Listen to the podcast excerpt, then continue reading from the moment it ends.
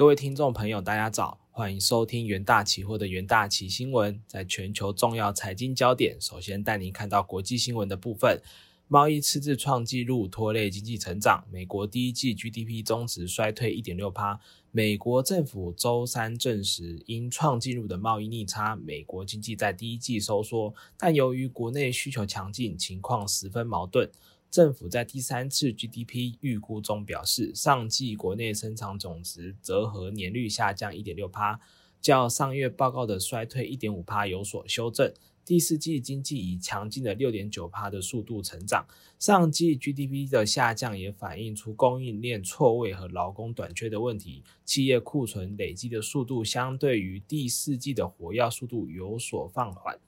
不包括贸易库存和政府支出的国内私人购买最终销售额在上季成长了三三趴。之前报道指称，这项衡量国内需求的指标以三点九趴的速度成长。经济似乎已从第一季的低迷中反弹，四月消费者支出加速，整个五月企业设备支出保持稳健，而随着出口创历史新高，商品逆贸易逆差显著收窄。但随着联准会积极收紧货币政策以对抗通膨，加剧了对经济衰退的担忧，反弹正失去动力。费的本月将利政策利率调升了四分之三个百分点，为一九九四年以来的最大涨幅。自三月以来，费的已将基准隔夜利率调升一百五十个基点。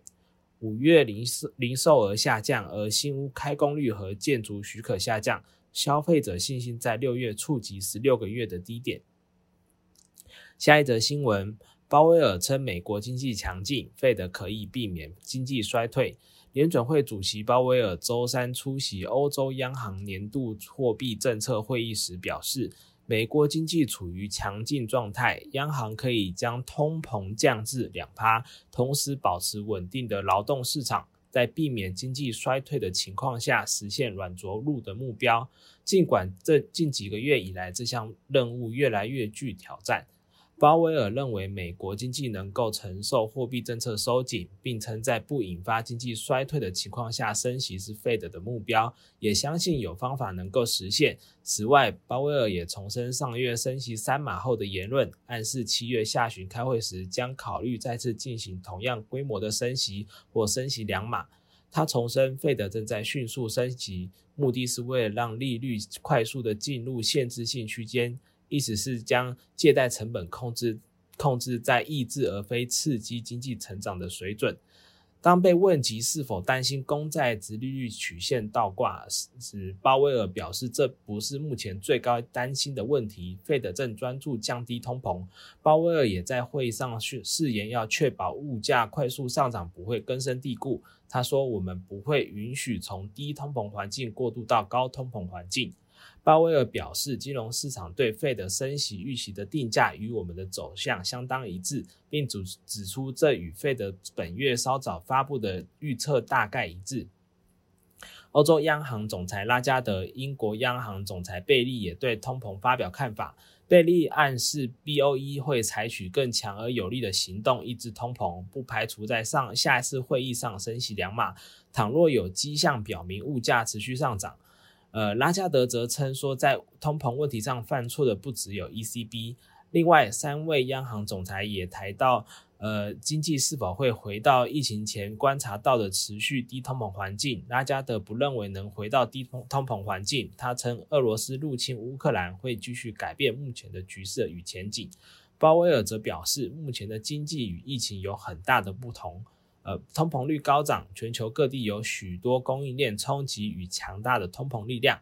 接下来进入三分钟听股期的单元。呃，第一个在宏达电期货的部分，受近期元宇宙话题热度影响，众人对宏达电魁为一年半的新手机相当期待。然而，于六月二十八日公开的全球首支元宇宙手机硬体规格及终端售价，并非原先市场预估的旗舰机，而只是中阶市场手机的一个档次，令市场质疑其规格及晶片效能。研究团队认为，由于手机需求降温，市场关注新推出的元宇宙手机是否能够吸引目光以及推升未来营运表现。六月二十九日，宏达电期货下跌九点九五趴，期价卖压沉重，跌停作收。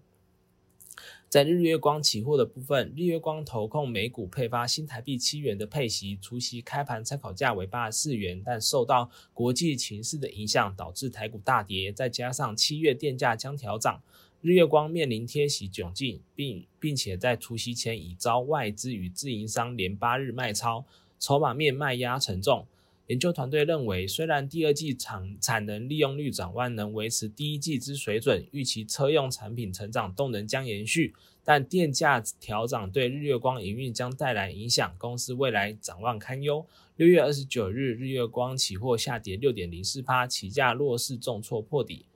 呃，接下来是中珠期货的部分，中珠控股子公司中珠马来西亚日前公告，将对其子公司呃位于英国的增资新台币六十亿元。中珠控股政策长呃廖英志表示，这六十亿元主要是用来强化台湾中珠迪和公司财务发展，充实该公司营运资金，支应未来业务发展。研究团队认为，中珠集团近年来持续拓展东协业务，除了在国内市场的无卡分期业务站稳脚步，近期已在马来西亚推行无卡分期业务，公司业务发展乐观。六月二十八日，中珠期货上涨一点四一趴，起价收红，站上十日线。投资人都可以留意相关的股息标的。以上是今日的重点新闻整理，谢谢各位收听，我们明天的元大旗新闻再见。